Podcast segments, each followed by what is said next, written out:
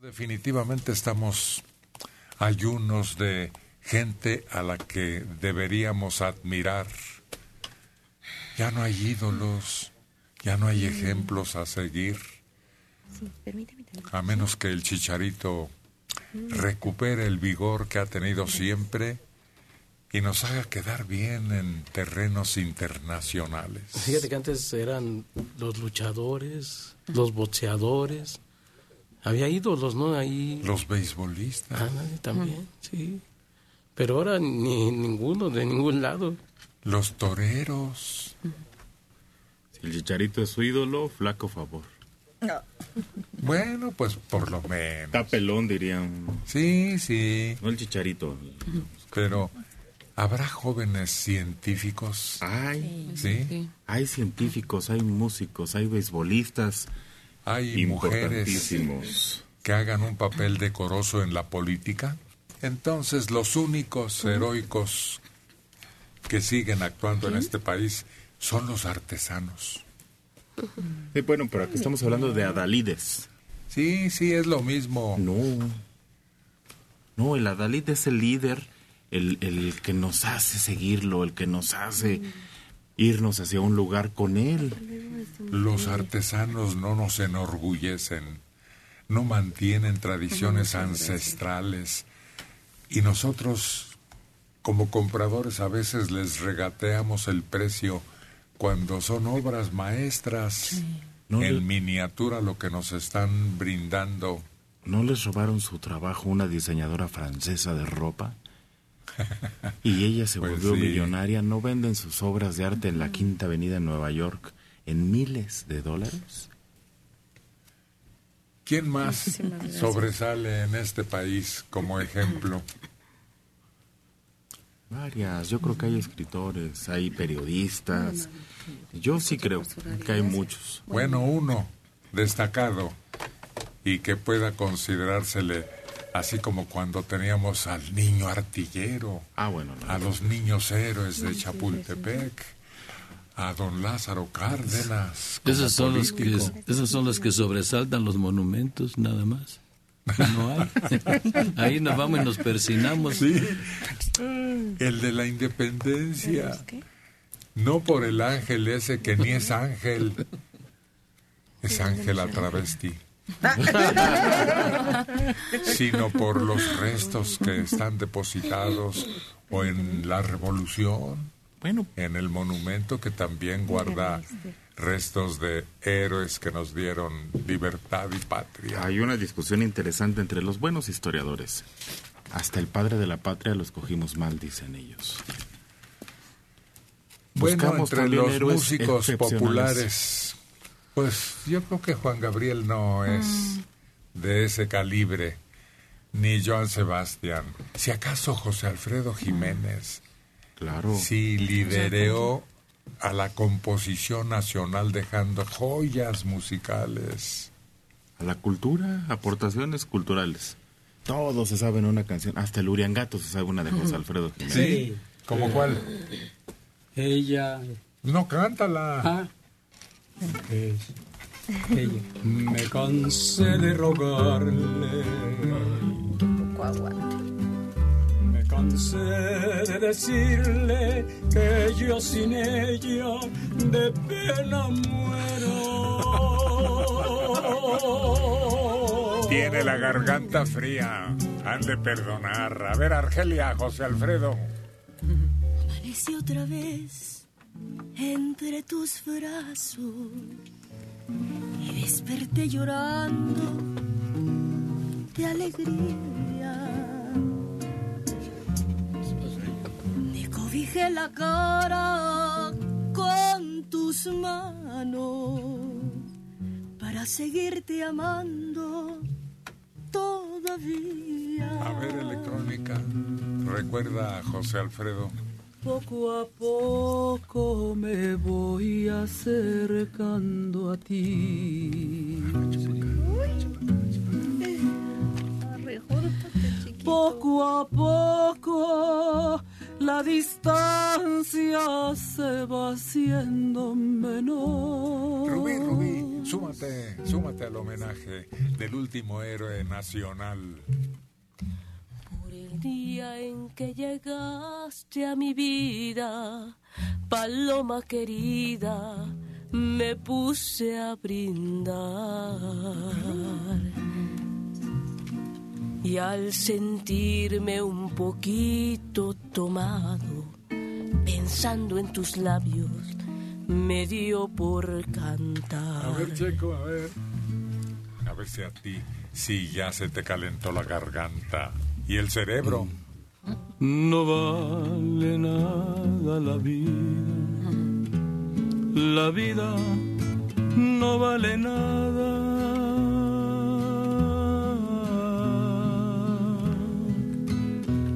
Comienza siempre llorando y así llorando se acaba. Por eso es que en este mundo la vida no vale nada. Pues es el único héroe que pudimos rescatar. Y ya cuántas que se murió. Y de veras será cierto que a la hora de morir llora uno como cuando nace, según esa filosofía tan concreta de José Alfredo, esa frase que, entre otras muchas, dicen la verdad. Pero lloran los demás. dice.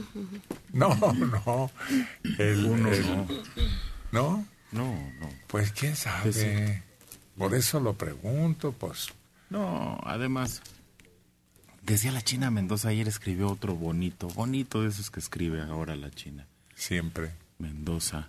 Y dice, tanto que leemos de la muerte, tanto que hablamos de la muerte, ella que es de Guanajuato, donde la vida no vale nada. Sí, cierto. Y dice, ¿y qué? Un día llega. Ya. Y ya. Pues a veces los que no se quieren morir sí lloran. Se van llorando porque les da tristeza dejar este mundo. Por todo lo que Claro. quedó pendiente. Pues sí. Por todo lo que no pudiste, por falta de espacio, realizar. Por eso apresurémonos con aquella conseja que nos decían de niños, no dejes para mañana. Lo que puedas hacer hoy. ¿Cómo te llamas tú?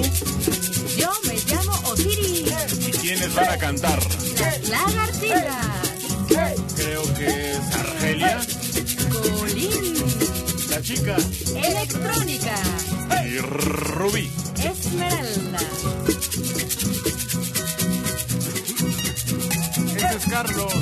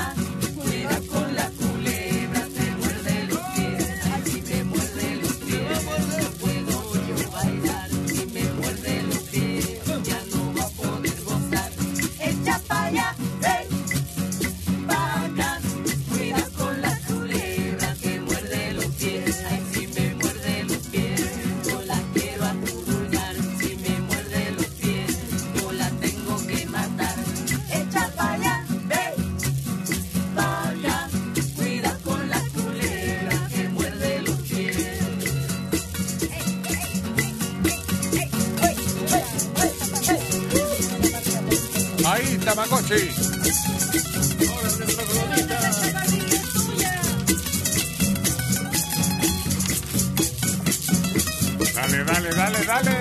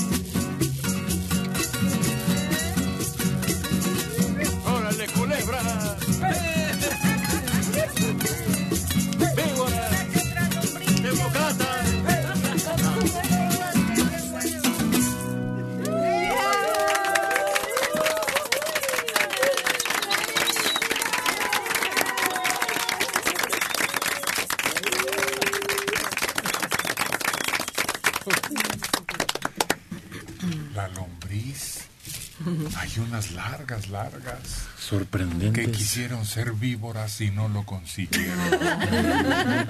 Hay unas cien pies enormes también. Y parece que esas sí son agresivas para el ser humano. Algunos. No, pero esta es realmente peligrosa. La primera vez ya contamos, ¿no? Que fuimos a Veracruz y que vimos un incendio y nos alarmamos. No, era la quemazón de el cañaveral. Sí, en tiempos de, de la, cor- del corte de caña, ¿verdad? Cuando está la molienda. Sí, este, fíjate que si no tiene uno cuidado, se han quemado algunas colonias porque vuelan las brasas y caen arriba de las galeras como son de palma.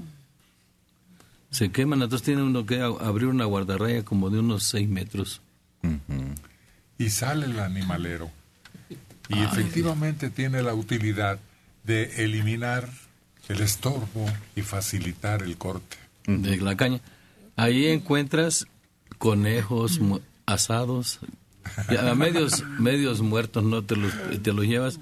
Encuentras víboras también que, que hay que andar con cuidado porque no están muertas, están quemadas nada más, pero están vivas y al ver que las pisas te dan la mordida.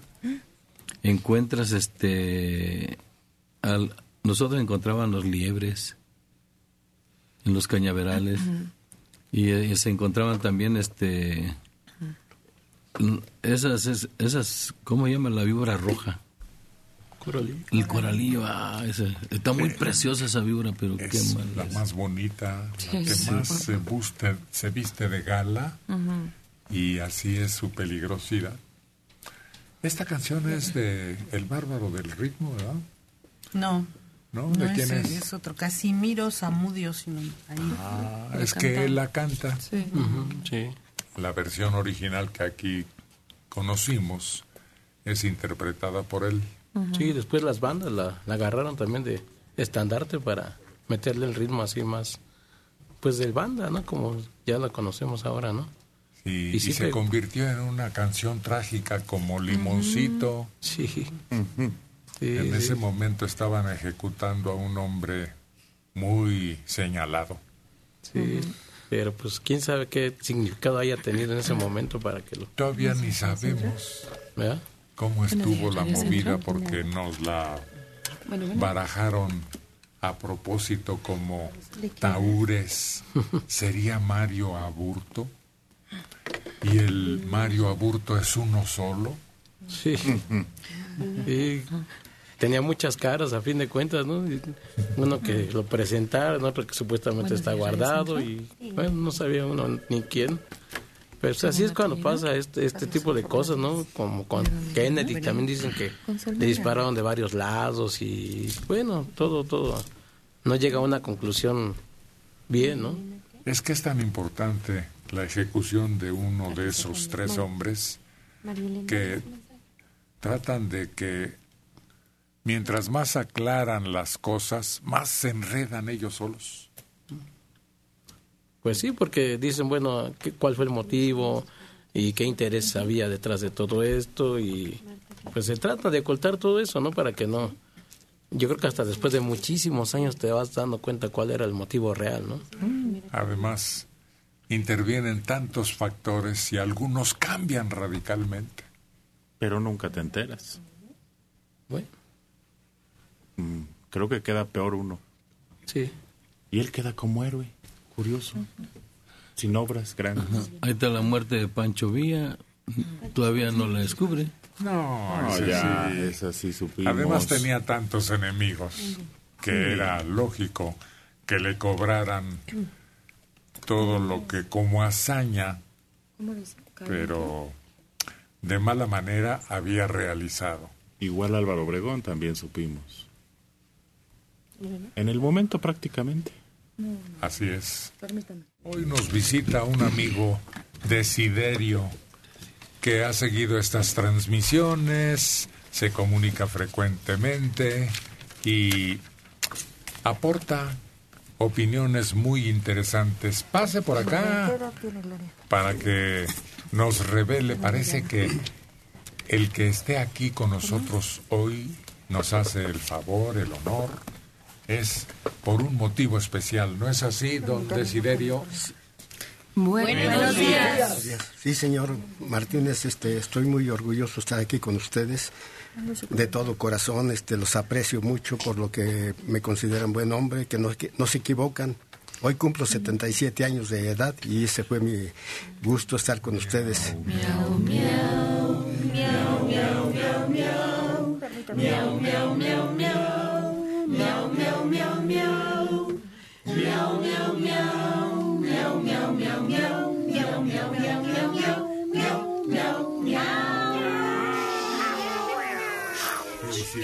Pues sí, muy amable, señor Martínez. A todos les doy el- pues, las gracias de que me estiman y yo también en- no he venido muy seguido porque me queda lejos y se navega mucho con los cambios de la Pero ciudad. es usted muy útil cuando Sí, ofrece su punto de vista de algunas cuestiones que aquí se tratan.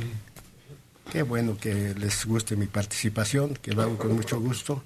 Y hoy cumplo este 77 años de, de vida, como ¿Y le qué digo. se siente llegar a 77, Pues mire, este, 77? ya usted ya también pasó por 77, porque ya me, ya me gana. Entonces ya sintió cuando se llegó a ¿Para qué 77. anda de chismoso? ¿Quién le está preguntando? Entonces fíjese que resulta que siente muy bonito porque en la construcción ya llevo 67 porque empecé de 10 años, empecé en el 50, se imagina. Ya le di dos vueltas a la jubilación de los que trabajan 30 años.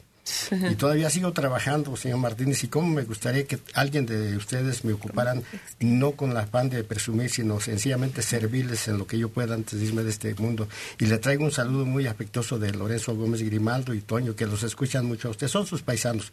Allí en la colonia escuchamos al señor Martínez Serrano, toda la gente, y yo a mis obreros ya los enseñé también a que tengan este, ese, Ah, ese es- hábito. Es propagandista. Pues sí, señor Martínez, usted es una bella persona.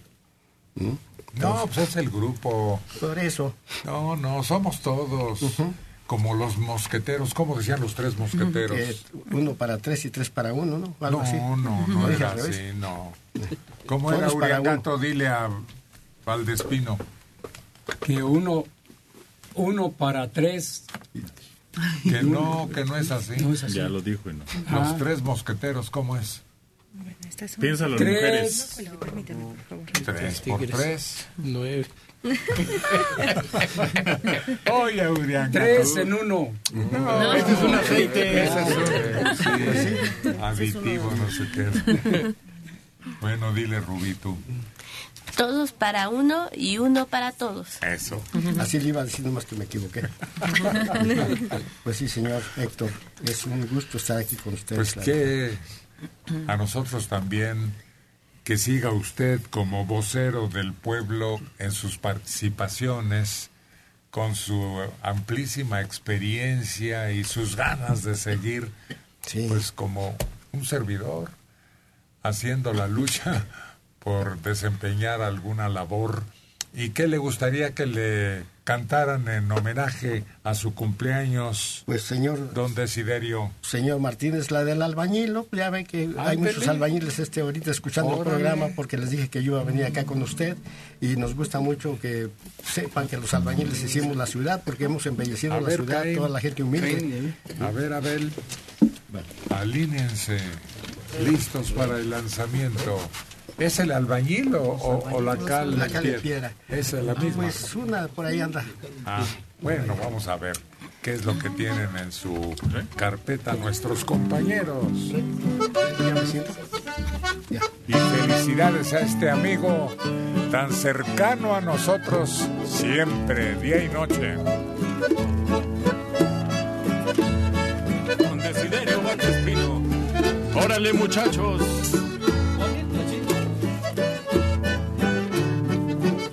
Mezcla, maestro.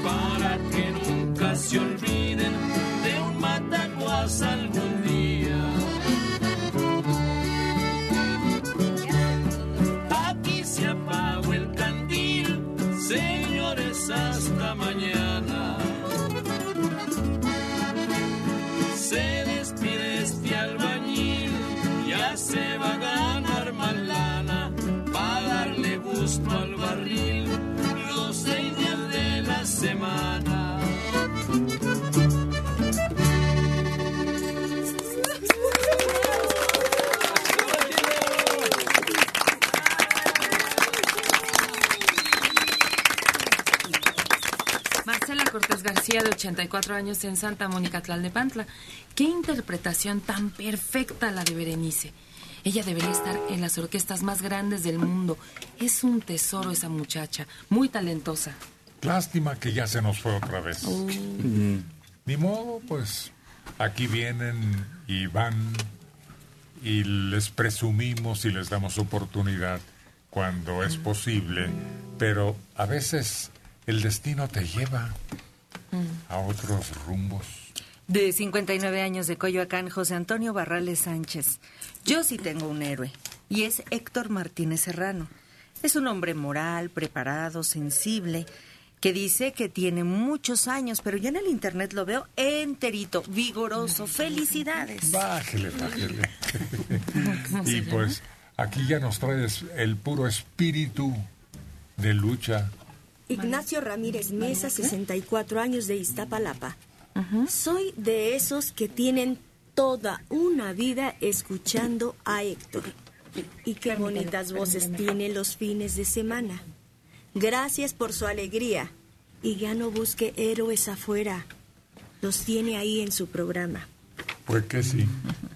Ernesto Casillas Reyes, 38 años, de Los Ángeles, California. Quiero recordar a mi papá Carlos Casillas Rodríguez, quien murió hace un año. A mi mamá Ernestina Reyes García le mando un gran abrazo. En la delegación Cuauhtémoc, 40 años, Carlos Bracho Fonseca. Héctor, normalmente la gente que está muy preparada hace su carrera fuera de México, ya que aquí no se le dan las oportunidades. Por eso buscan en otros países y quienes se quedan con su preparación y todo viven escondidos por la falta de oportunidades. Saludos a Sol María. Se llama fuga de cerebros, ¿verdad? Sí, pero la realidad es que no. No se van los más preparados. Se van los que tienen más ganas y hambre. Porque ahí hay que romperse el lomo. Si estudiaste contabilidad, si estudiaste derecho, si estudiante dentista, vamos a pensar. Allá no puedes ejercer. Tendrías que apostillar, tendrías que retitularte, tendrías... Y muchos no van a ejercer. Yo creo que se refiere a la parte científica, a los matemáticos, a los observadores de el universo y todo eso es un área diferente. Jorge Casillas. Gracias Norma Joaquín y Bárbara Durán. Me dio mucho gusto escucharlas. Que descansen. A nuestras heroicas Vampiras. Ah, no. Búhos. Ah, no, no, no. ¿Cuáles otros andan de noche? Lechuzas. Ya dije, búhos, es lo mismo.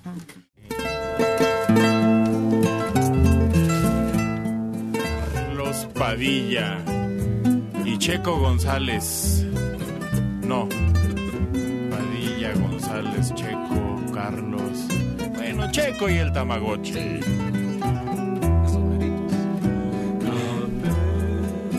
de un café oscuro son tus ojos.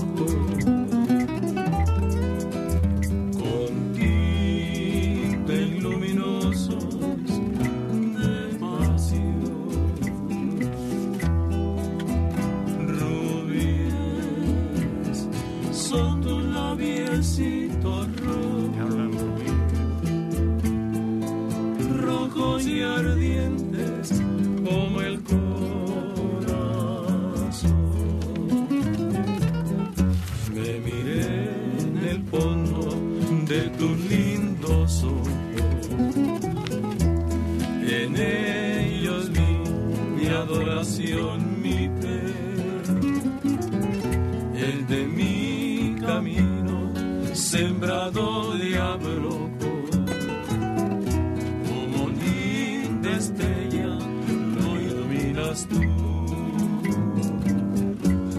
Sentir tus labios cerca de los míos. La emoción me llega hasta el corazón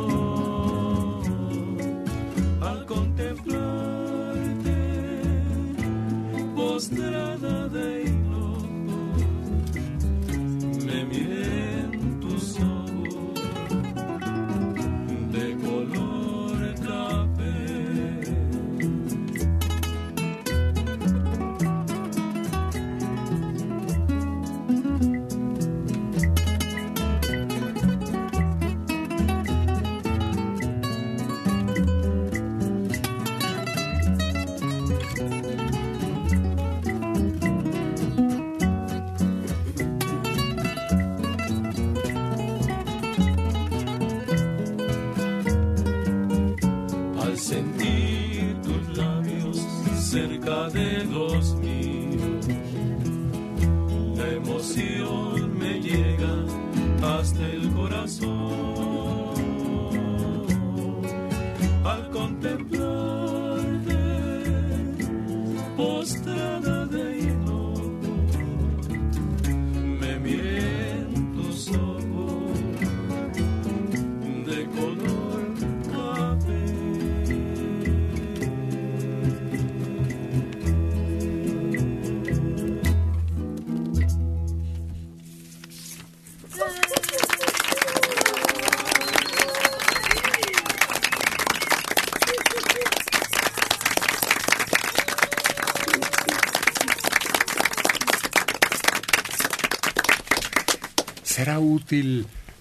Aprender a tocar algún instrumento en vez de estar jugueteando casi eternamente con el aparato electrónico? Sí, ¿Cuál dicen es que el mensaje?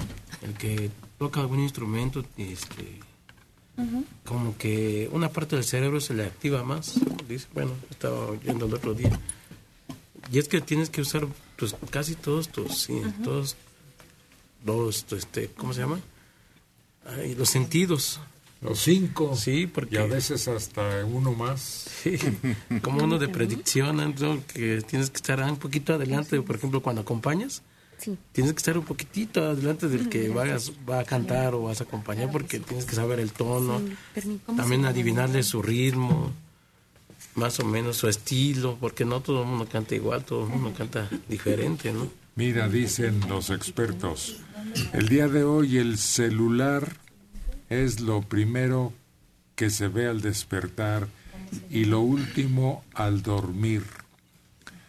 Un fenómeno que afecta principalmente a los niños debido al uso constante de dispositivos móviles. El 50% de los adolescentes se consideran adictos. El 48% de los que pasan más de 5 horas con su teléfono ha reportado sentimientos de depresión, aislamiento y hasta suicidio. ¿Qué mejor que cambiarles por un juguete musical? Pues sí, sí, porque pues, con esto, aparte de que te, te entretienes también, también puedes ganar dinero, puedes hacer una carrera. Ándale. Y, y, pues no se ve tan mal visto que nada más estés ahí como bobo metido ahí en el celular. Sí. Lo vemos 200 veces al día, dicen. Lo sacamos, lo vemos, lo sacamos, lo vemos. Y, y algo interesante, fíjate que España acaba de declararlo droga. Lo va a meter en una legislación como droga sin sustancia. El Internet. Porque ya está causando un daño, pero es que... ¿Cuánto tardas en aprender a tocar un instrumento? Pues sí, sí tardas. Dependiendo, ahora sí que tu habilidad, pero sí unos meses o un año, pon tú. Y el celular, pues a la primera que le picas ya, ya estás sabiendo algo, ¿no? Sí. No, y también tiene ventajas para el que toca algún instrumento. Ahí trae eh, escuela celular de instrumentos, guitarra, piano ahí para que te metas a, a esa página. y, A ver qué tono es aquí. Te metes y te da los tonos también de la guitarra. Si alguien quiere aprender, ¿no? Es que de repente agarras la guitarra conduciente y ya aprendiste. Pues el caso es que le guste el instrumento seleccionado. Y una vez así facilitándole la familia, se conjugan la afición con el apoyo. Fíjate, yo tengo una nietecita que ve que tocamos la guitarra y ella, abuelita, yo quiero aprender a tocar la guitarra, ¿me enseñas? Tiene los dedos muy chiquitos y dice que le va a pedir a los reyes una guitarra porque le nació ya el interés por eso. Además ve que las admiran, que les aplauden y que en una reunión son quienes parten el queso. Sí. Fíjate que estaba viendo ahorita que dice Checo que ves en, el, en internet también este alguna página donde aprendes. Pues sí, es, es, es muy, es muy este, útil. Y deberíamos usar el internet para esas cosas, ¿no? Para, para cosas útiles, para aprender, para investigar, para... Pero el problema es que no lo usan para eso, sino nada más para estar jugando, nada más. O para complacer alguna curiosidad personal Sí. y no de investigación. Sí, sí, sí.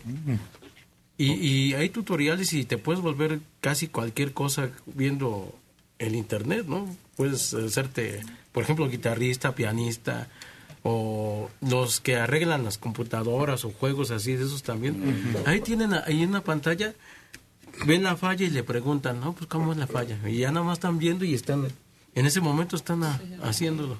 Sí. Pero es que el ejemplo, ¿cómo voy a aprender a tocar guitarra si no veo a nadie que toque guitarra? El ejemplo arrastra. Yo acabo de ver a una niña que vio a una muchacha que toca guitarra y, y creía que era como mágica. Oye, yo tengo un compadre que ya varios hijos, ¿no? Y, pero él es norteño, es 100% norteño. Y sus hijos se hicieron músicos, pero rockeros. Y luego este, se dieron cuenta que pues nadie los ocupaba y tenían sus grupos y tocaban en las pachangas, pero diokis, o sea, porque los oyeran. Y no, pues sucede que tuvieron que irse ellos a aprender el, lo, que necesitaban para meterse a un mariachi, porque era el que trabajaba o algún trío o algún norteño, ¿no? Pero qué raro, ¿no? Y luego les, les decíamos, bueno, pero el papá norteño y ustedes rockeros. Sí, pues es que mi papá nunca nos dijo nada, nunca nos enseñaba qué teníamos que tocar o, o dónde se podía uno ganar algo para mantenerse. Él nomás, nomás era norteño, pero nunca nos decía nada que ni siquiera agarraba un instrumento para nosotros. Sí, fíjate que también es el celular es, es bueno, ¿no? Yo ahorita vengo, tuve que ir a, a Chalco en la noche y allá me quedé. Y yo dije, pues tengo que venirme a las 3 de la mañana de allá de Chalco. Y este, me dice mi hija, dice, dice, a ver, este, vamos a preguntarle cómo está la carretera. A ver, ¿cómo está la carretera? Le preguntaste a las 3 de la mañana. Y dice la chava, tienes que apreciar tu tiempo porque bajando el puente de las de la Concordia hay un accidente, un choque y hay tráfico. ¿Te avisa? ¿Y eso qué? Pues- Estamos hablando de otra cosa. Claro que es utilísimo. No podemos dejar lo que ofrece la ciencia para apoyo de vida. Pero esa es otra cosa, Checo. Estamos hablando de inculcar en los jóvenes el deseo de dejar el juego y de convertirse en investigadores. No el juego, sino lo superfluo, le podría decir, lo banal, Sí. por algo que deje más. A mí me ha impactado ver eh, grandes artistas, músicos internacionales, de los cuales se sabe dan eh, clases en uy, instituciones prestigiosísimas, difíciles de accesar a ellas, y abren sus páginas de internet y encuentras ahí a un Itzhak Perlman o violinistas, eh, directores de orquesta, música de cámara y demás, y están dando su clase abierta, tienen gente en su salón o en una casa y platican con una pasión su conocimiento sin venderlo. Y nunca es tarde para aprender. Yo conozco a una mujer de casi 90 años que ya grande, aproximadamente de unos 60, aprendió a tocar el acordeón y lo toca excelentemente bien y se mantiene porque tiene mucha movilidad en sus dedos. Y eso hace ejercitar el cerebro, su composición, pues, sus conexiones, ¿no? Y eso es mucho, muy útil para mantener el alerta mental.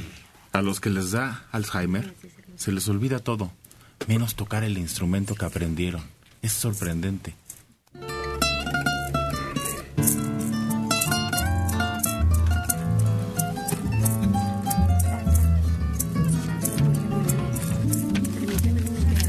Las hermanitas.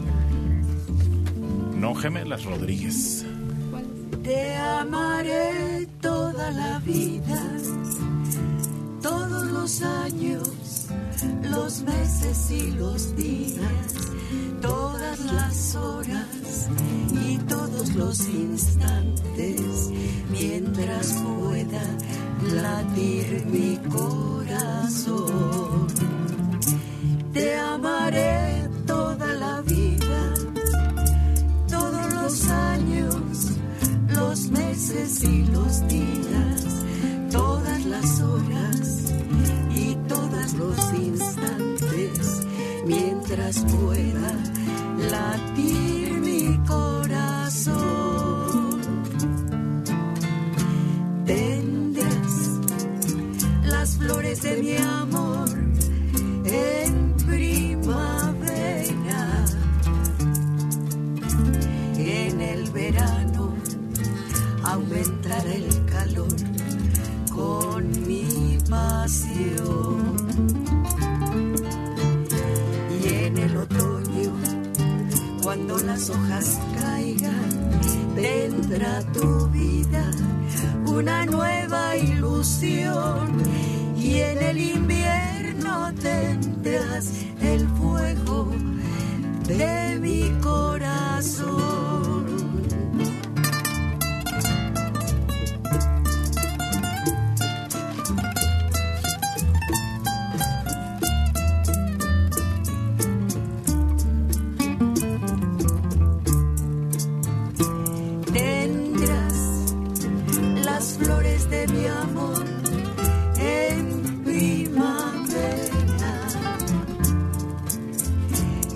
Y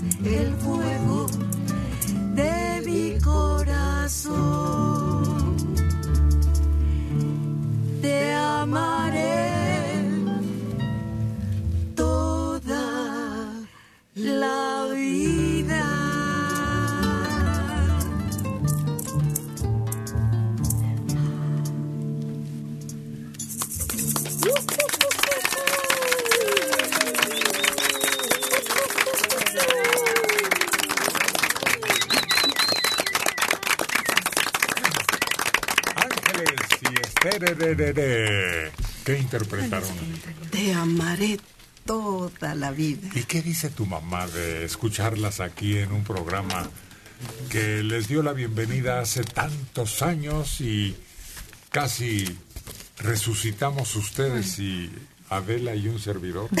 Sí, como los cuatro mosqueteros. Fíjate que le da mucho gusto, pero también nos regaña. Sí. Y nos dice, es que deben de hacer esto, tienen que poner tal y cual. Entonces nos busca canciones, pero a veces tenemos que tener un tiempo para poderlas poner bien, ¿no? Entonces ahorita estamos poniendo cosas que ya conocemos y que es más fácil para, para poderlas poner. Pero está pendiente Sí. y está contenta. Está muy contenta. Y no le hacen caso. No, a su modo. Cualquier consejo se puede asimilar de parte de los padres. Apréndetelo, Maneli. Pero actualizando esa situación, porque los años pasan, los tiempos cambian y tal vez los gustos también.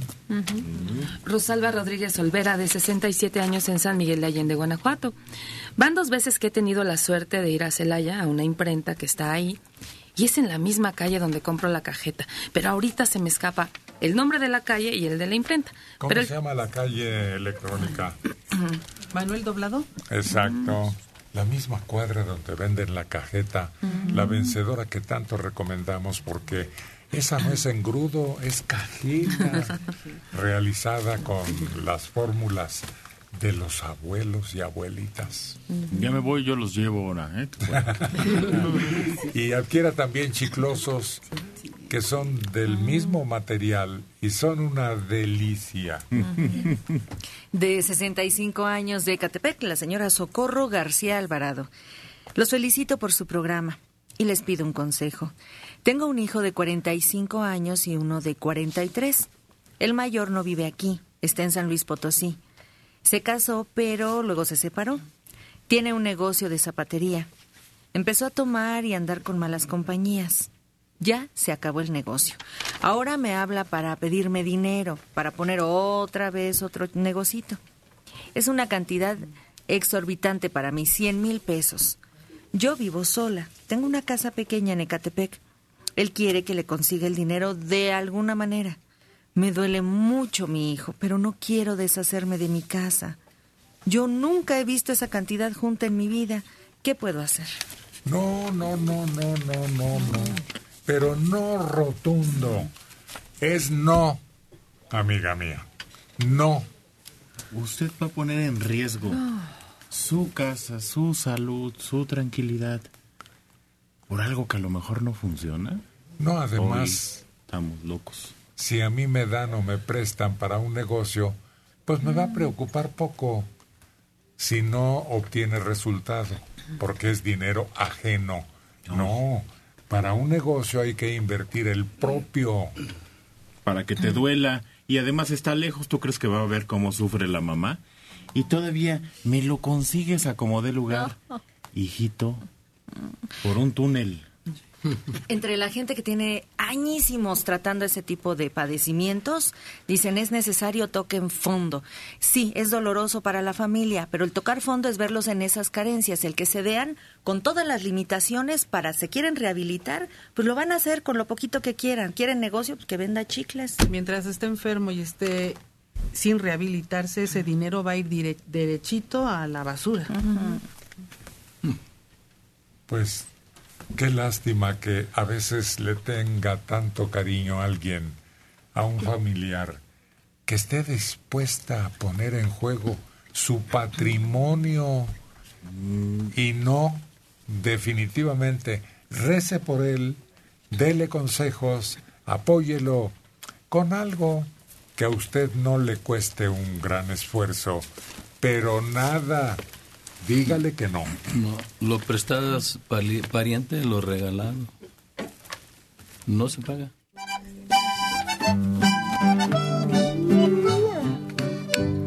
Ay, chiquitito, ¿dónde andabas? Y aquí preguntaban mucho por ti. Lúzcase solo por eso. Ramiro Guzmán, el Uriangato.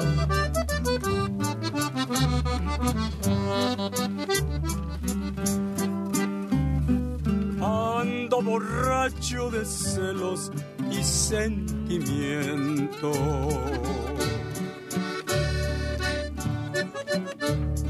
Porque ayer tarde a mi chata la vi enojada. ¿Quién es ese amigo que ayer te tenía abrazada? Pero ay, qué caray, qué retraidora mujer. Tú tienes la culpa que yo de borracho viva. Tú tienes la culpa que yo de borracho muera. Sírvame otra copa, señorita cantinera. Pero ay, qué caray.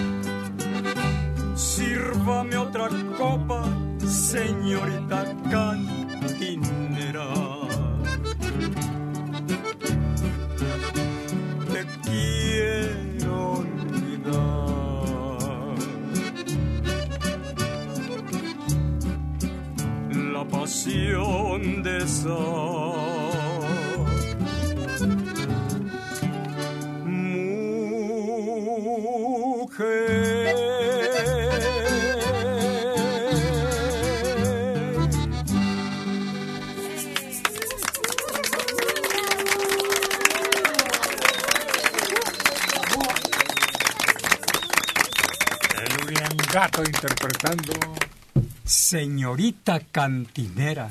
¿Y te sabes la pulquera? No, fíjate. ¿No? Ahí está Isidro, no te preocupes. Para ocupar tu... Eso, eso, a ver. Isidro en sustitución del Uriangato, que ya se quedó a medio camino, con una tan conocida como esa. Ahí les va a ver si es cierto. ¡Chilo!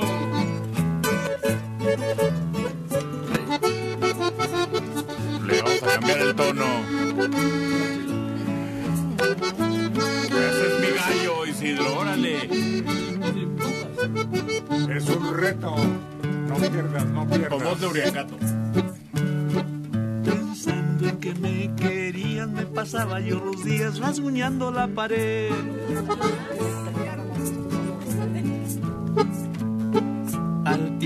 Que despertaba, la tristeza me agobiaba y volvía yo a beber.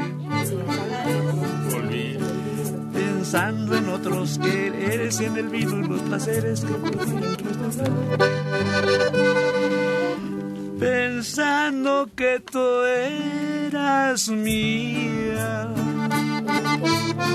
en aquella porquería,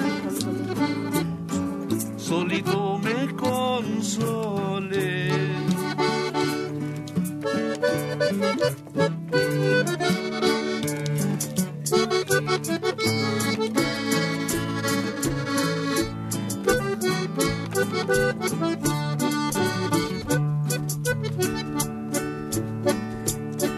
Al santo señor de Chalma yo le pido con el alma que te deje de querer.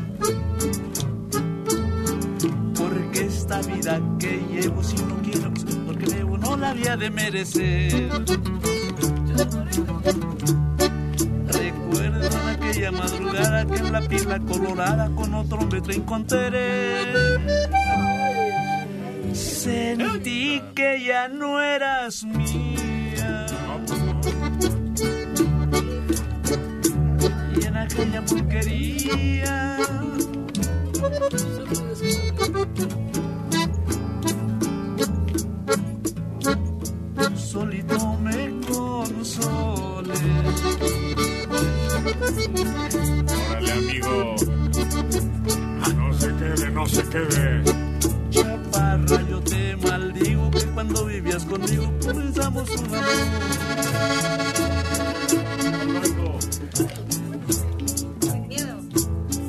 Mas nunca me comprendiste, no supiste lo que hiciste, solo fui tu diversión.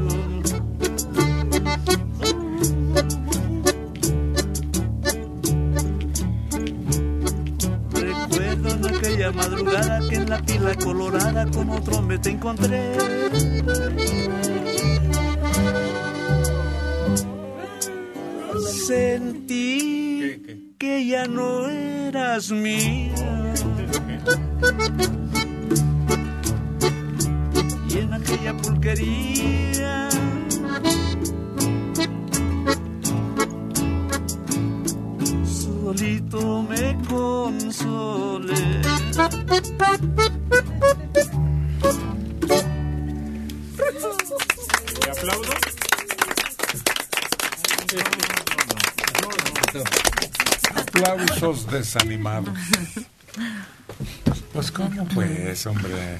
Ya se te acabó el gas. Ya llegaste al límite, ya de aquí nomás para abajo. No, lo que pasa es que nunca la había cantado yo solito. No. solito. Ah, yo no, no estoy solo ahorita tampoco. No es ese pretexto. Es una canción muy conocida, muy popular.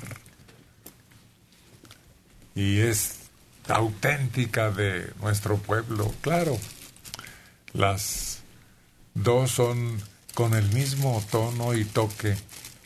Claro, hablan de vino y mujeres. Pero pues es la esencia de, de lo que inspira la pasión. Si no hubiera mujeres, Y vino. no nos preocuparíamos de nada, dice, ni del dinero, ni... No estarían aquí los hombres. Pues hubo un pueblo, acuérdate. que los eliminó y logró su propósito. ¿Cuál?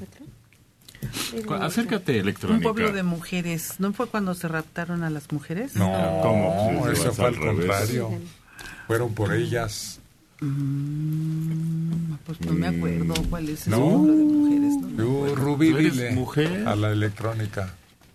No son mujeres. No recuerdo, serían Tampoco. amazonas.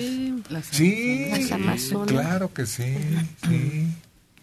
Esas que según la leyenda incluso no tenían uno de los pechos por la costumbre de usar el arco con flechas que era el arma principal en ese tiempo. A ver, Tamagotchi, una canción dedicada al cantinero ya que andamos saludando a quienes nos atienden. Y nos analizan. Sí. Y nos escuchan. Lo que no hace la mujer. Aconseja. Aconseja.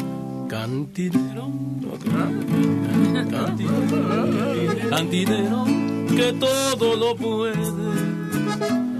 He venido a pedirte un consejo, pero dime que tú eres mi amigo.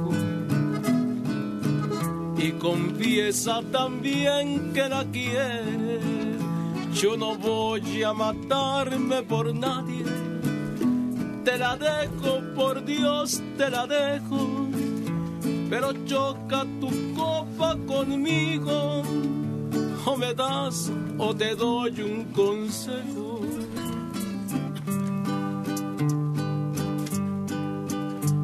Bebí mil botellas contigo y me has dicho las cosas más crueles.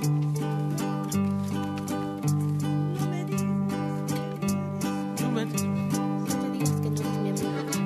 pero no me digas que no eres mi amigo y brindemos contentos por ella. Yo no voy a matarme por nadie. Yo mi vida la vivo borracho, pero toca las copas conmigo. O me das o te doy un consejo. Tampoco merece el aplauso entusiasta, vibrante. Pues es que esa del cantinero casi ¿Cuál es el pues ni la pide ni nada más creo que José Alfredo la disfrutaba porque se acordaba yo creo que con el que estaba echando parranda, ¿no? Roque Carbajo tiene otra más bonita que se refiere a esa amistad que nace entre el aficionado y el que te sirve. ¿Roque Carbajo? Sí. El de hoja seca, el de recuerdos de ti. Ese No está mero. pensando.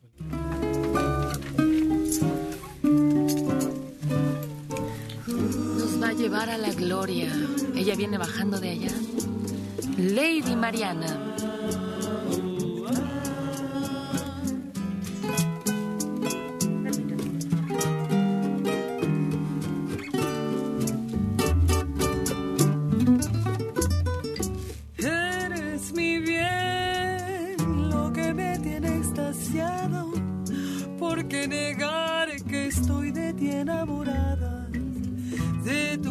Dulce alma, que es toda sentimiento. De esos ojazos negros de un raro fulgor que me dominan e incitan al amor. Eres un encanto, eres mi ilusión.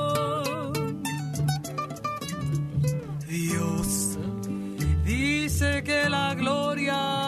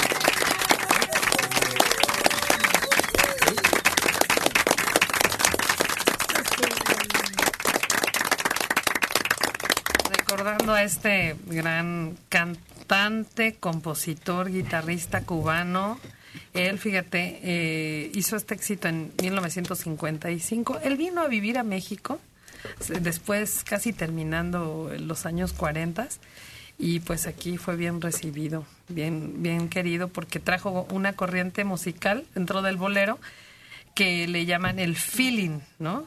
Ya definiendo lo que es el sentimiento, lo que es como una manera de cantar a capricho, ¿no? No, no a un tiempo establecido como lo marcaban los tríos de los panchos y esos que son muy marcados los tiempos. No, aquí él lo mismo dice Dios, dice que la gloria está en el cielo. Lo mismo puede correr en una frase y de repente hacer una pausa, ¿no? Esa es la manera en la que él interpretó. Y él, pues fue gran amigo de Mario Ruiz Armengol, hizo un disco con él, donde don Mario, este, con su orquesta, tocó la música de José Antonio Méndez, que qué bárbaro. Los dos hicieron un equipazo ahí. Cuba estuvo siempre muy cerca de Estados Unidos. Sí. Por eso le llamaron así al cántico con mucho sentimiento.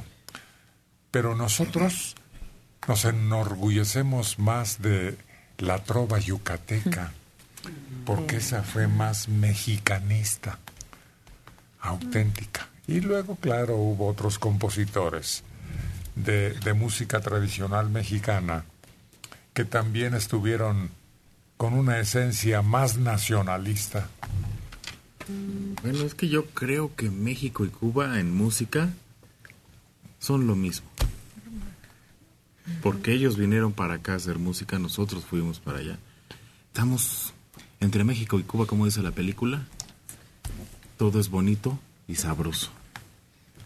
Pues sí, pero hay más apego al mexicanismo entre todas esas canciones que son tesoros nacionales. Y el bolero realmente es una aportación tardía cuando ya la música mexicana se había apoderado del teatro y los espectáculos en México. Pero es que dicen que el bolero se dio como iniciativa de México. Los cubanos se impregnaron y fueron a crear el bolero. Y lo trajeron y luego los mexicanos lo mejoramos y lo hicimos mejor. Porque sigue... me- a mí me sorprende que el bolero siga pegando entre los jóvenes. Cada determinado tiempo sale un pelado cantando boleros. Y son tan bonitas las canciones que no importa quién las cante. Tienen Bueno. éxito. Lo mismo pasa con el vals, imagínate. No, el vals no ha tenido éxito, no ha resurgido. Igual que la trova digo yucateca. que sigue vigente, No. igual que todo lo que la trova yucateca aportó para nosotros. Es que la música mexicana es un estandarte, ¿no? De, de Sí. prácticamente. Y el bolero se volvió como internacional completamente por todos lados, ¿no? Hay boleros cubanos, colombianos, peruanos, estadounidenses también hay boleros también. Y entonces se volvió, y la música mexicana es aquí de, de nuestras raíces, este, la forma de cantarlo, la forma de tocarlo, todo eso es diferente, ¿no? tiene más sello tricolor. Claro. Juan Pablo Flores, de 62 años en Iztapalapa. Mi computadora me pidió que la actualizara desde anoche. Así lo hice. Yo le apreté todo lo que me indicó. Pero ya lleva más de 12 horas que es que actualizándose. No termina. Ya me desesperé. ¿Qué puedo hacer? Porque además se quedó en un 99%. Y si la apaga y la vuelve a prender, Maneli. Hágalo. ¿Qué receta? Sí, eso es lo más común, apagarle y prenderla. Fidel Martínez Martínez, 77 años de la colonia Kobe. Doctora Lilian, ¿hace implantes de dientes? no por favor. Es que necesito unos. Sí, en el consultorio tenemos el a dos implantólogos que trabajan perfectamente bien todos esos procesos. En todos los consultorios ya se está llevando a cabo eso. ¿Por qué? Porque es la nueva era de la odontología. Ya no es nada más de, de perder dientes y colocar puentes removibles, puentes fijos. Ya se está tratando de que todo sea estético al 100%, pero funcional. Funcional, ¿qué quiere decir? Que me va a durar mucho, mucho tiempo y los implantes están en boga en este momento. ¿Por qué? Porque son aditamentos que, que se están utilizando fijos que ya no tenemos que estar quitando, que ya no tenemos que estar reemplazando a corto plazo. Eso es para muchos, muchos años, siempre y cuando los estudios que se lleven a cabo para determinar si es usted un paciente que requiere y puede ser poseedor de un implante, así se requieran. Se tienen que tomar radiografías, se tienen que hacer algunas tomografías para definir perfectamente bien qué es lo que usted requiere, qué es lo que le podemos ofrecer, pero sí, sí utilizamos y estamos haciendo muchos implantes. Su teléfono sigue siendo el mismo. El mismo. 55 84 27 66. Estamos en Álvaro Obregón, número 12, en la colonia Roma. ¿Cómo se llama? De Catepec, 56 años, Silvia Martínez Rodríguez. Los felicito por su programa. Mi mamá, Rosa Rodríguez, los escuchaba. Ella murió hace 16 años. Recuerdo que cuando ponía el programa le decía, ay mamá, doy tu programa de viejitos. Y ahora, ahora me da mucha risa porque o les agarré mucho el gusto o ya también estoy viejita. Emma Chávez García, 71 años de la Miguel Hidalgo. Uno de mis hijos cayó en el reclusorio. Su papá era alcohólico, nunca lo ayudó. Entre todos mis otros hijos, me chantajearon exigiéndome que lo ayudara vendiendo una casita que aún ni terminaba de pagar. Lo hice. Ahora ando de casa en casa como pluma en el aire. El hijo salió de la cárcel. Ahora tiene un caseronón y jamás es para decirme, mamá, aquí tienes un lugar, un rincón. Nunca. Así que por nada, le sen- La señora. La señora, perdón, deben de- debe de vender su casa. Que piense en su futuro. Bueno, Buenos días. muy buenos días. ¿Cómo está usted, señor Martínez? Pues aquí, ¿cómo nos oye? ¿Animados o no? Pues, pues lo oigo muy bien, señor Martínez. A sus órdenes. ¿Cómo le hace para mantenerse tan bien? Pues con el entusiasmo, la voluntad, que también cuenta. Pues sí, eso sí. Yo lo tengo muchos años de escucharlo. Lo escuché cuando estaba usted en el exámetro, cuando estaba usted en el... Este, uh, mucho, ya ni me acuerdo cuánto tiempo. Allá andábamos. Sí. Entonces, este, quiero dedicarle una canción a una de mis hermanas que vive en Zaragoza. ¿Cómo se llama ella? Ella se llama Ninfa Rodríguez. ¿Qué le va a decir? ¿Mande? Pues que se cuide mucho porque está enfermita, que se cuide mucho y que la quiero mucho. Y luego, ¿qué más? Y luego quiero dedicarle una canción, ¿Cuál será bueno?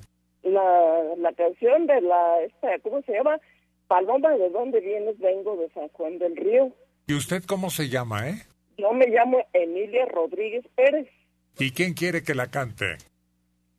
Eh, que la cante, pues, este, ¿cómo se llama? Este, Checo Padilla y su compañero, Caín. Y a ver, Va para allá, amiga, con todo gusto. A ver, esa que se refiere a un lugar muy bonito. Lástima que la carretera super evitó que pasara por ahí obligadamente el público y perdieron muchos ingresos los artesanos. Y lo que se vende ahí, queso, crema, una variedad increíble de alimentos también típicos. Pero se volvió más bien industrial San Juan, ¿no? Lleno de empresas, empresas, empresas y obreros. Ah, qué bueno. Pero ahí cerquita hay más cosas. Checo Padilla. ¿Cómo se llama tu compañero? Isidro Castro. Y juntos son Caín y y Abel. Sí.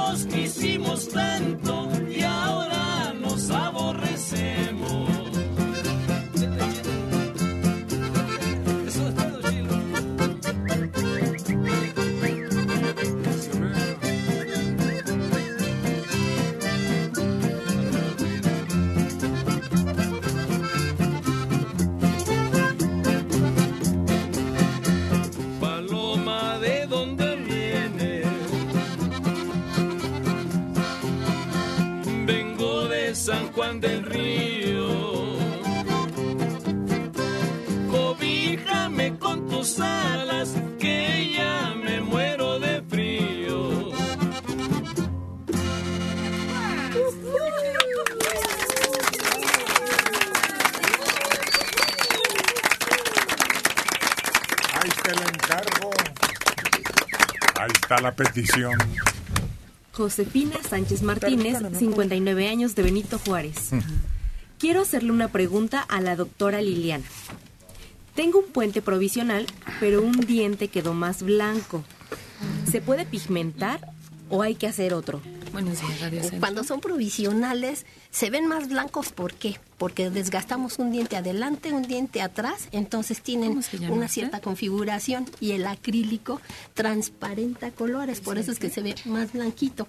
No, es imposible que le cambien el, el color a un acrílico. Entonces, ya en el momento en que le realicen lo que es su puente definitivo, sí, tiene una base metálica o una base de circonia que nosotros lo vamos matizando para que se vea perfectamente parejo, que se vean correctos todos los dientes, pero en acrílico no podemos cambiar mucho esas tonalidades. Su teléfono, doctora. 55 84 27 66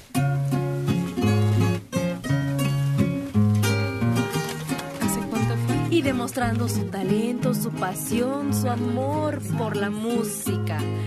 Nuestra reina, Argelia Colín.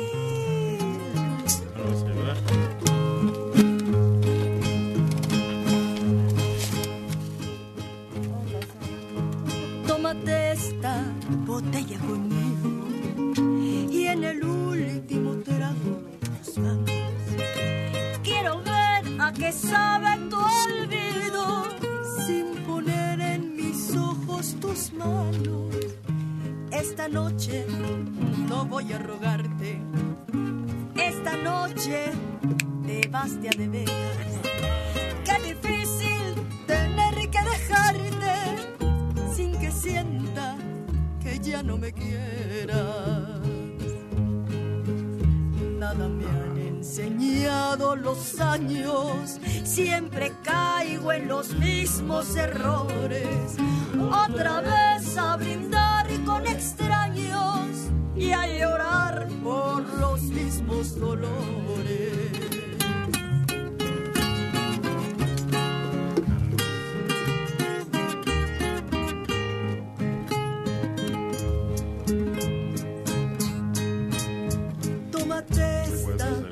Botella conmigo. Hasta dos. Y en el último trago me besas.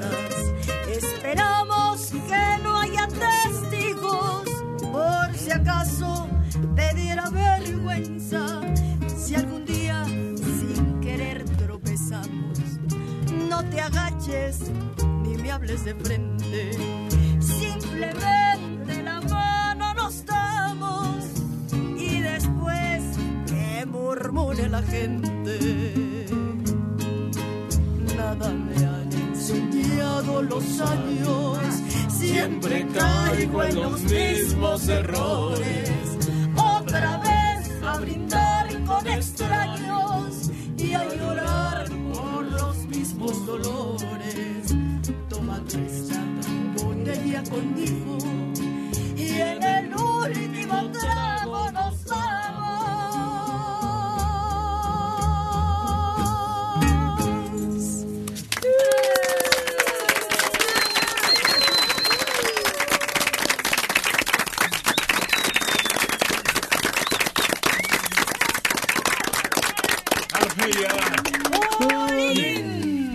Te cambió la vida las hijas? Claro, ¿Por qué? claro, porque mm, ya tienes un motivo más para estar en este mundo. Te cambia completamente, no solamente el horario y el- tu día a día, te cambia en sí todo, todo. Yo no creía en el amor a primera vista, pero cuando tú ves, ah, en este caso, cuando yo vi por primera vez a mis hijas, fue amor a primera vista. Porque uno no tiene idea cuando está en el vientre cómo son sus ojos, cómo es su nariz, cómo es su cabello. Pero cuando te lo enseñan, es un amor que te dura para siempre. Está con nosotros Marcela Rosales Martínez. Doña Marcela, a ver, por favor, acérquese usted. Vamos a, de preguntones, a averiguar qué anda haciendo por aquí. ¿A qué viene a darles los buenos días? Buenos días. Buenos días. Los vengo a ver a todos porque tengo la curiosidad de, de muchos años, muchos años de, de conocerlos. Y se me hizo. Estoy muy contenta. Nosotros también. Este programa me lo me, me hizo mi hermano que yo lo fuera oyendo. Me acordé porque él está malito, pero pero este él me hizo que yo los conociera. ¿Qué le decía? que aquí era un programa muy culto, muy cultural, que se aprendía, que se aprendía a vivir sin problemas y sin y si había problemas aquí pues aprendía uno a este pues a vivir mejor, a resolverlos, no preocuparse, sino resolverlos. Y aquí se aprende a eso, aquí se aprende. ¿Y usted a qué se ha dedicado? Uh, pues este, pues, a trabajar. Bueno. ¿De qué? Pues tenía un pequeño puesto aquí en Tepito y ahorita ya me jubilé, me autojubilé. ¿Qué manejaba usted en su local? Bueno, es un puesto. Sí, Este, sí, claro. Pero es lo playeras, mismo. playeras, playeras de, de superhéroes, de rock, de este, de niño, de dama y caballero. ¿Y luego lo traspasó? No, se quebró. ¿Por qué? Problemas en las rodillas. Por eso, pero está ahí el lugar y usted se lo vende a alguien porque tienen Ah, mucha no. demanda. Rentaba. Rentaba el espacio. Ah, no era propio. No, no rentaba el espacio y tuve una cirugía y después de esa cirugía los empleados, cuando volví ya no había Ah. nada. ¿Y qué más nos dice de este programa? ¿Ya los había visto por pantalla? No, nunca. ¿Nunca? No, Ah, entonces es la primera vez que los tiene enfrente. sí. ¿Y a quién le, quién le llamaba la atención cuando los oía? Pues su voz. Aparte. Checo Padilla, bueno, Checo, todos los ahí está, mírelo. Buenos días. Buenos días. Aquí estoy. ¿Quién más de los cantantes? De los cantantes, pues todos, nada más que como Alzheimer no me deja, este, entonces pues ya no los recuerdo sus nombres. Ah, Pero cuando los oigo y que dicen que quién cantó y todo eso, pues los reconozco por su voz. ándele, sí. Ahí practique su imaginación, su memoria con nosotros. También en eso ayuda. Sí, ¿verdad? Sí. Sí. ¿Tiene alguna canción de sus favoritas que le gustaría escuchar en su honor hoy, aquí? Ay, sí. Recuerdo a mi madre con esta. Esta nube gris. Bueno, con todo gusto se la ofrecemos. Sí, gracias. Amiga Marcela Rosales Martínez. Sí. ¿Me retiro de aquí? Sí. Gracias. Váyase a escuchar Sí. lo que enseguida le brindamos exclusivamente para usted. Gracias. A ver, Rubí, ¿te acuerdas? No, yo no la tengo. ¿No? Argelia. Sí, con gusto. Ya va para allá.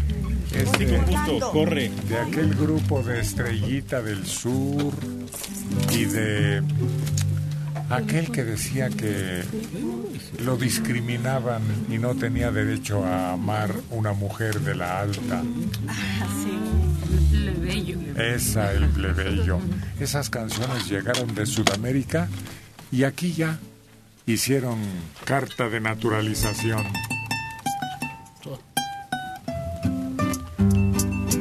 Nada más porque se sabe lucir, porque se la sabe, porque conoce muy bien la emoción en la canción. Argelia Colín.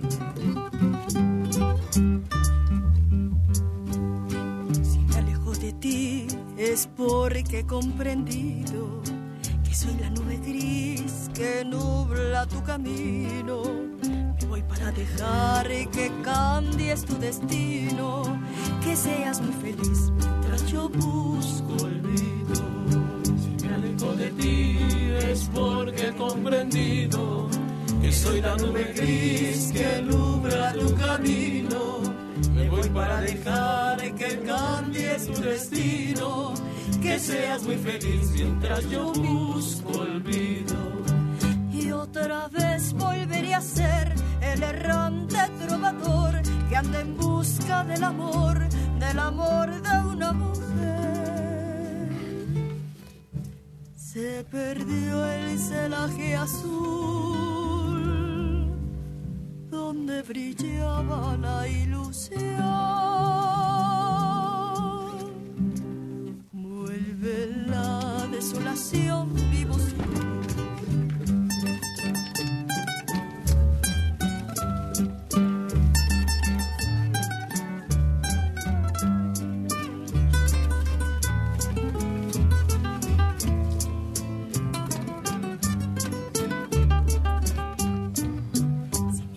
de ti es porque yo quisiera que seas muy feliz, aunque mi amor se muera. Me voy sin perturbar tus sueños tan queridos. Me voy con el pesar de no ser comprendido. Si me alejo de ti es porque yo quisiera que soy la nube gris que nubla tu camino. Destino.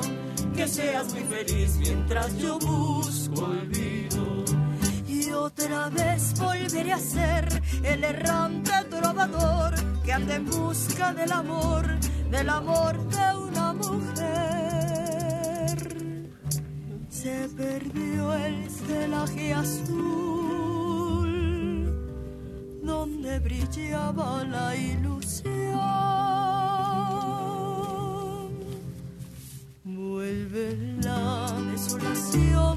Sin luz.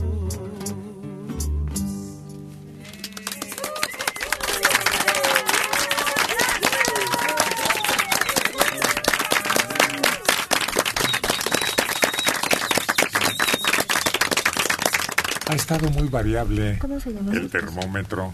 Yo creí que eran las famosas, aquellas cabañuelas que también deben tener alguna influencia, según la experiencia de años y años de la gente, ¿no? ¿No es a principios de, de Por enero? eso, sí. Sí, ¿verdad? Sí. Que supuestamente cada día representa un mes y te dicen cómo va a estar ese mes. Exacto. Y yo decía las castañuelas. y decía, es que son las castañuelas. Me dicen, ¿cuáles son las castañuelas? Sí, en lo, sí, el clima, el día, el mes. Cabañuelas. Ya, a mí me sonaba castañuelas. El crótalo, ¿lo has visto cómo actúan? No. No, las bailarinas. Ah, ya, claro, sí, qué habilidad, qué ágiles. Sí. Y me encanta porque llega un momento que se acalla la música y van al ritmo de las castañuelas y al mismo tiempo zapatean. Qué bárbaras, qué hábiles. Mm. Pues a veces sí se equivoca uno en, en varias Sí, cosas. Claro, en muchas. Oye, había una bailarina ¿no? que bailaba y tocaba esos crótalos que dices tú, ¿no? Ujú. ¿No era Sonia Melio? Ella. Sí, Ah. ¿verdad? Sí, Gloria Nacional. Sí. Así como Argelia, que ya es casi, casi de lo que nombran así patrimonio de la humanidad. Ay, mira, guau. Pues sí. Estoy recordando de otra, de otra persona de radio también que fue mujer. Venía yo escuchando el radio en noticias, ¿no? Y estaba enlazada desde Chihuahua aquí al distrito, ¿no? Le estaba diciendo lo- la chava lo que pasaba por allá, ¿no? Esta chava de por allá se llama, no me acuerdo cómo se llama. Y le dice, al último le dice, ah, qué, qué bien, pues usted es chihuahueña, ¿verdad? Sí, le dijo a la reportera de, de allá de Chihuahua. Y yo creo que alguien la corrigió, ¿no? Porque como a los, al minuto dijo, perdón, usted es de Chihuahua, usted es chihuahueña, ¿verdad? No, o- o- total que ya les, le- primero dijo que, que era chihuahueña y ya después corrigió que era de Chihuahua, ¿no? Chihuahuense. Ah, no. pero No, se empezó a reír la, se empezó a reír la reportera.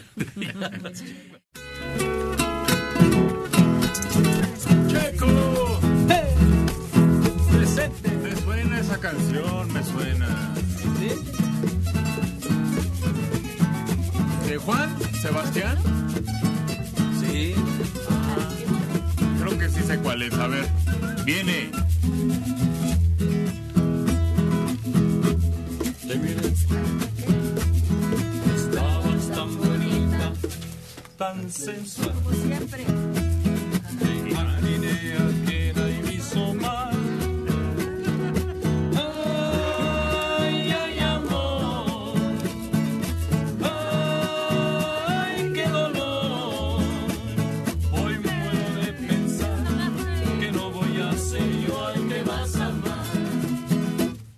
Te miré y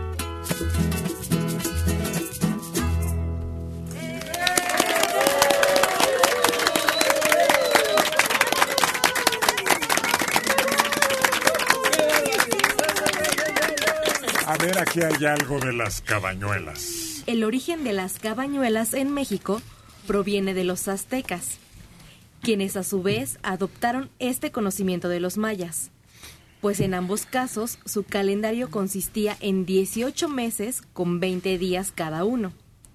Los primeros 18 días de enero servían para cada uno de los meses y los dos días restantes predecían otros fenómenos. Los agricultores estudiaban los cambios climáticos durante los primeros días de enero. Esto era para conocer el pronóstico del tiempo durante los dos meses del año. Por ejemplo, si para el día 10 de enero llovía o hacía mucho frío, eso quería decir que el mes número 10, que en este caso corresponde a octubre, ocurriría un fenómeno similar y con base en este tipo de análisis ellos sabían en qué mes podían sembrar o realizar otro tipo de actividad. Desde hace aproximadamente 35 mil años antes de Cristo, ese tipo de predicciones se hacía con base en la luna, lo que permitió al hombre poder cazar y pescar de acuerdo a las condiciones del clima.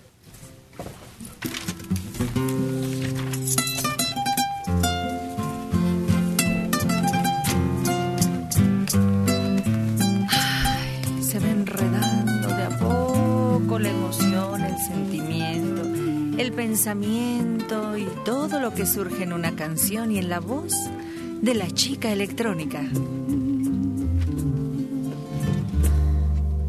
como en un sueño, sin yo esperarlo, te me acercaste y aquella noche maravillosa,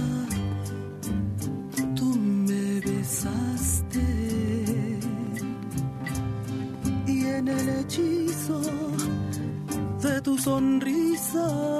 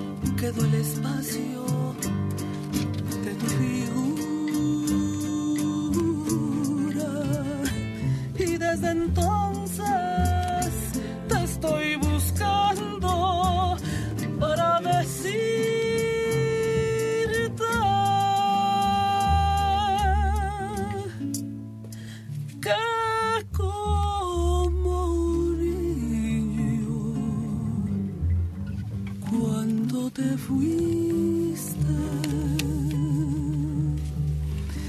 Me quedé es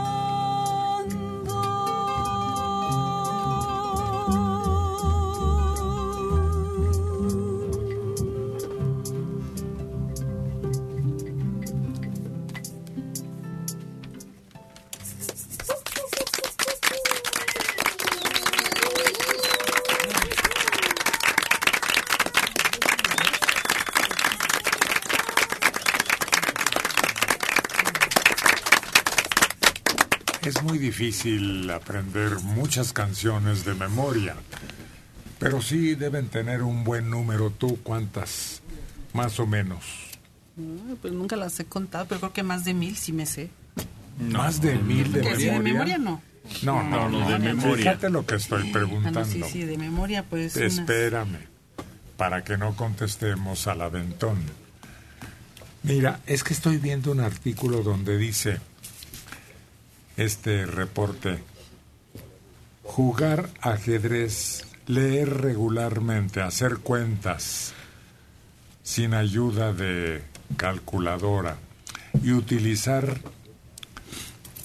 la memoria son algunos de los secretos para evitar los síntomas de Alzheimer en el ser humano. ¿Tú cuántas, Argelia? ¿De memoria? Sí, Yo creo que claro. como, como unas 30. 30. ¿Tú, Rubí? Pues unas, que serán unas 80 canciones. Ah, te gana, Argelia.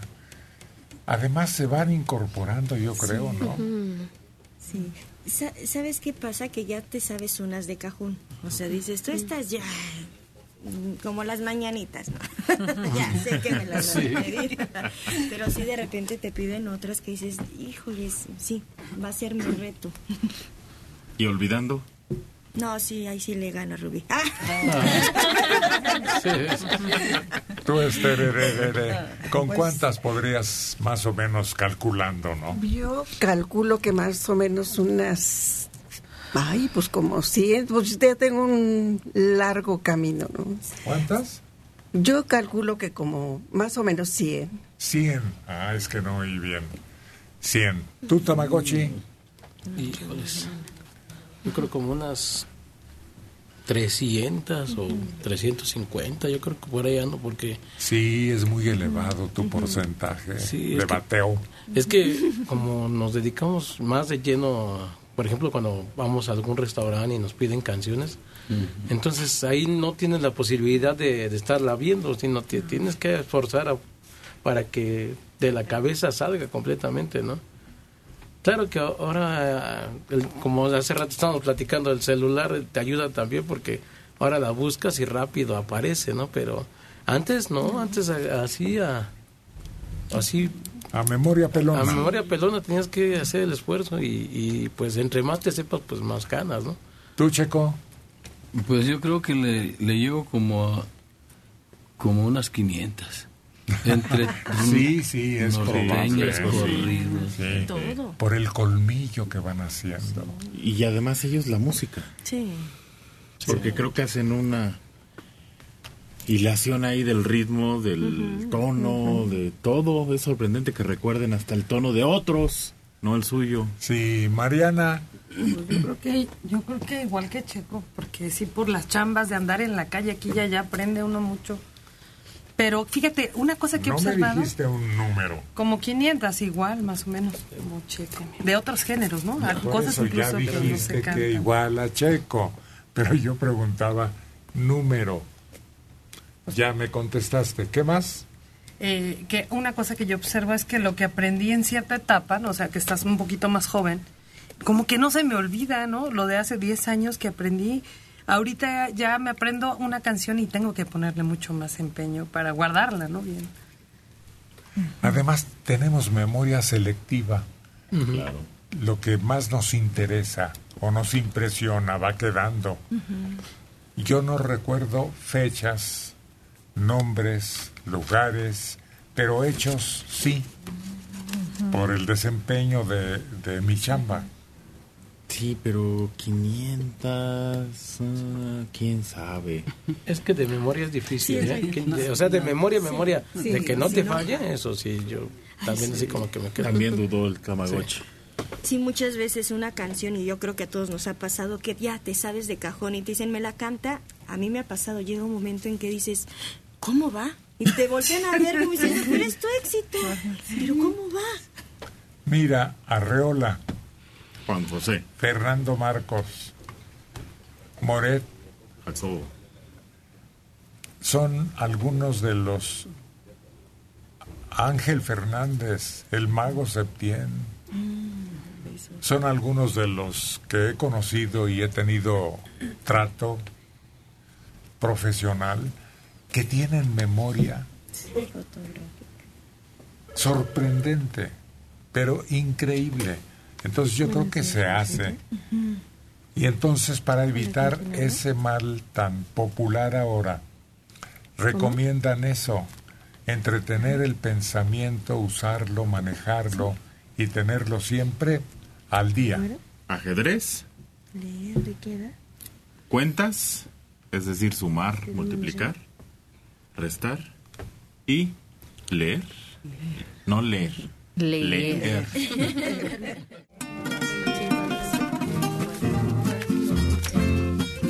Carlos, el 350 Tamagotchi. Con esta, ok. 351. Siento tu mano fría correr despacio sobre mi piel, mi pecho y tu pecho y tu desnudez, y olvido reproches que imaginé. Vente conmigo al huerto que hacen las rosas queriendo ver la promesa que ha roto para volver y así creer lo que les conté. Dije que te quería como a nada en el mundo que seguía tus pasos, tu caminar, como un nuevo celo desde mi hogar, una puerta abierta de par en par, de par en par, que seguía en penumbra nuestro rincón en aquel salón, con dos cubiertos y mi canción, y con tus flores en el carro.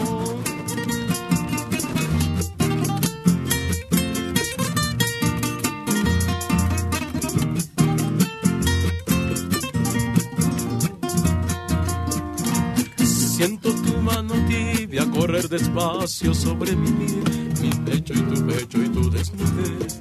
Olvido reproches que imaginé. Vente conmigo al puerto que hay una barca en el malecón con mi nombre pintado secando el sol y tu nombre amado junto al timón. Sabes que si te quiero como a nada en el mundo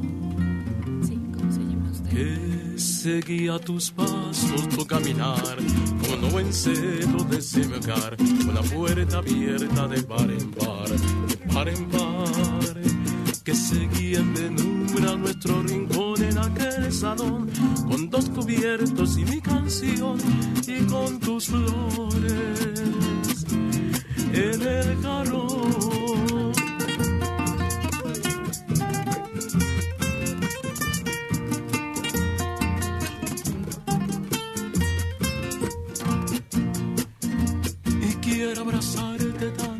Mis sentidos, con tanto amor, que no hay otro sonido que el de mi voz, mi cuerpo en el tuyo a continuación. Y andar en la tierra como un romero buscando a Dios, tendrás mi regazo, mi comprensión, una casa pequeña para los dos.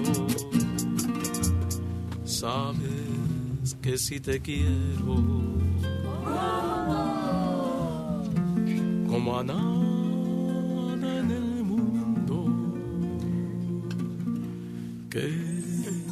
seguía tus pasos, tu caminar, como no vencedo desde mi hogar, una puerta abierta de par en par, de par en par, que seguía en penumbra nuestro rincón en aquel salón, con dos cubiertos y mi canción, y con tus flores.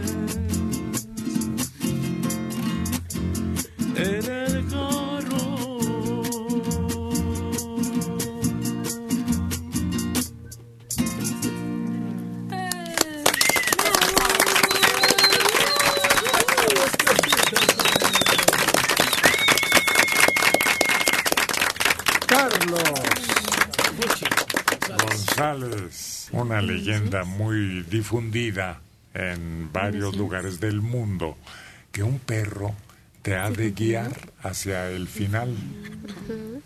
Te tiene que cruzar, te comentan, ¿no? El perro te tiene que cruzar y para La que- barca de Caronte. Y las dos monedas, no se te olvide. Ah, bueno, esa es parte de una leyenda oriental, ¿no? Sí, se pagaba el transporte, es otra cosa, el perro que te guía por la oscuridad hacia la luz. Es, es distinto para el gato también. Y hay otra leyenda donde no solo eso, sino absorben. Está comprobado, no solo leyenda, ya científicamente, algunas enfermedades. Te las quitan los perros. Sobre todo la depresión y esas enfermedades muy populares ahora.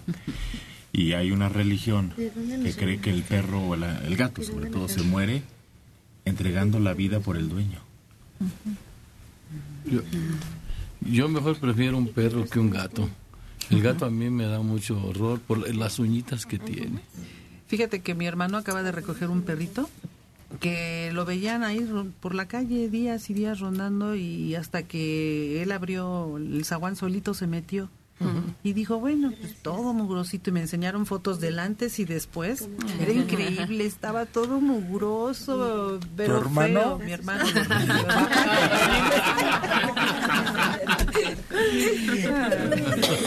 Hace unos días eh, mi hija encontró junto con su hijo a, un, a una perrita pastor alemano de ese estilo, pero era una salea con hueso.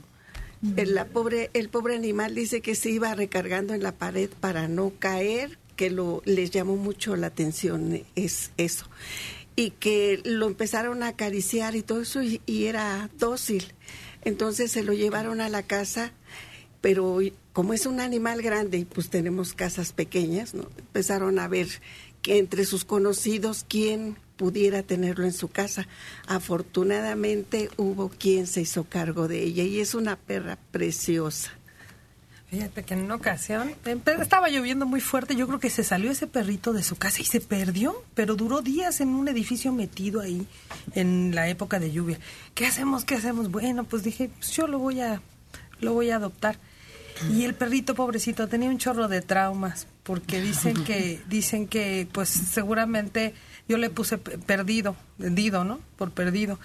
Y yo dije, ¿qué hago con Dido? Porque me destruía todo de repente se portaba re mal y aullaba porque era de esas de esa raza Basset Hound, ¿no? Y que lo lleva a una zona en la UNAM. Hay una parte donde se dedican a psicología de perros y te ayudan a ayudar al perro con los traumas que trae de cuando lo recoges de la calle, que luego lo golpeaban o cualquier cosa, se vuelven medio agresivos. Hay muchas técnicas que uno desconoce ¿Y lo atendieron? y te atienden a ti. ¿Y cobran? Y, ¿Te y atienden a poquito, poquito. Sí te atienden porque tienes tú que llegar a que el, sí, claro, a que el psicólogo de perros le explicas tu problemática, qué es lo que tienes tú con el perro y él te ayuda. Es que tienen que tomar el tratamiento ambos. más- claro. Sí, el perro y el dueño. Sí, sí. Oye, ayer estuvimos en un lugar donde tuvimos la oportunidad de ir a cantar unas canciones y en esa casa tienen una parte, eh, un sótano, tienen un pequeño sótano acondicionado con un colchón, una cama. Y yo les pregunté que por qué tenían ese, ese sótano allá abajo con un colchón. Y me dijeron que porque la dueña de la casa se compadece de los perritos callejeros y todo el que quiere llegar ahí lo tienen. Y ya en el patio andaban varios perritos y la señora los ha recogido a todos y les tiene su cuarto con su cama donde los tienen y los alimentan. ¿Sabes qué vi yo en una tienda de mascotas, no famosa, X? Afuera de la tienda, porque es muy chiquita la tienda, pusieron una casita, pero la cubrieron por ahorita por el frío, para que entre cualquier perro y aparte les ponen un poquito de agua y croquetas, fuera del local, ¿eh? Y se me hizo muy interesante, no cualquiera lo hace. Oye, y estando en la calle también se vuelven mañosos, ¿no? Pero de forma que ellos se ayudan, porque recogieron un perrito que vi en un en un negocio, ¿no? Donde ponían uñas. Y ya después este lo vi cojeando, lo vimos cojeando, un perro chiquito. Y ya después me dijeron, ay, es ese, y ya estaba bien bonito, no lo reconocí. Y lo vi sin cojear y le dije qué tenía. Lo llevaron al veterinario. Que no, que cada que lo regaña, no quiere dar lástima, tuerce la patita. Por eso lo recogieron. Bárbara Mejía Ruiz, de 59 años en Álvaro Obregón. ¿Cómo es posible que Héctor mencionó a personas con memoria extraordinaria y no a Mario Méndez. Él es su mano derecha. Dije que había conocido. Ya no existe ninguno de los que mencioné. Mario está todos los días entre semana con nosotros. Esa es la diferencia, ¿eh? Gracias por el regaño. Dicen de internet, en esa cabina, ay, ha de oler riquísimo. Me imagino por la combinación de perfumes y colonias de todos. Yo por eso no me baño. Mariano López Hidalgo de Jalapa, Veracruz, tiene 66 años. Un saludo a mi hermana María Elena López Hidalgo porque hoy cumple 62 años. Ella también los escucha en Jalapa, Veracruz. 56 años en Valle de Chalco, Juan Cruz García. Quiero preguntarle a la doctora Lilian por qué siento dormida la parte del labio inferior izquierdo. Hace cuatro años me sacaron la muela del juicio. Dijo la doctora que me operó que le costó mucho trabajo sacarla. Desde entonces siento dormido ese lado. Me preocupa porque ya son cuatro años y la doctora que me operó dice que es normal, que tenga paciencia. Pero no puedo tomar, tomar el agua bien.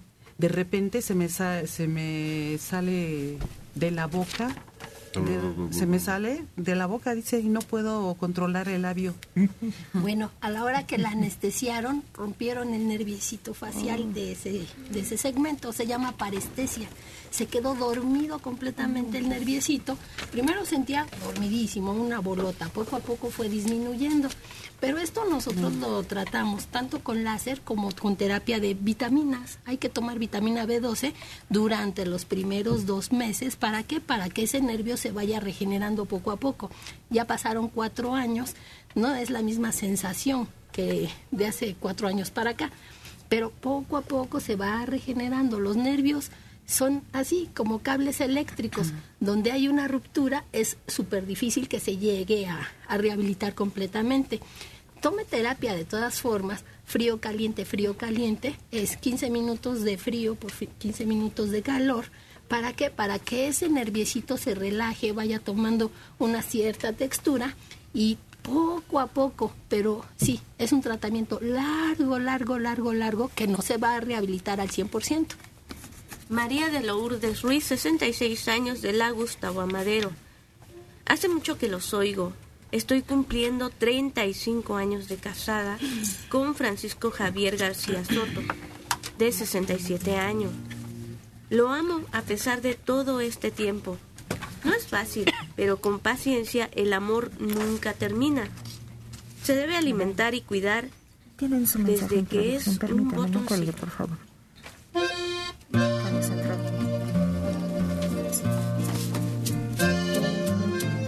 Oye, Rubí, mejor nos cantas. Esmeralda.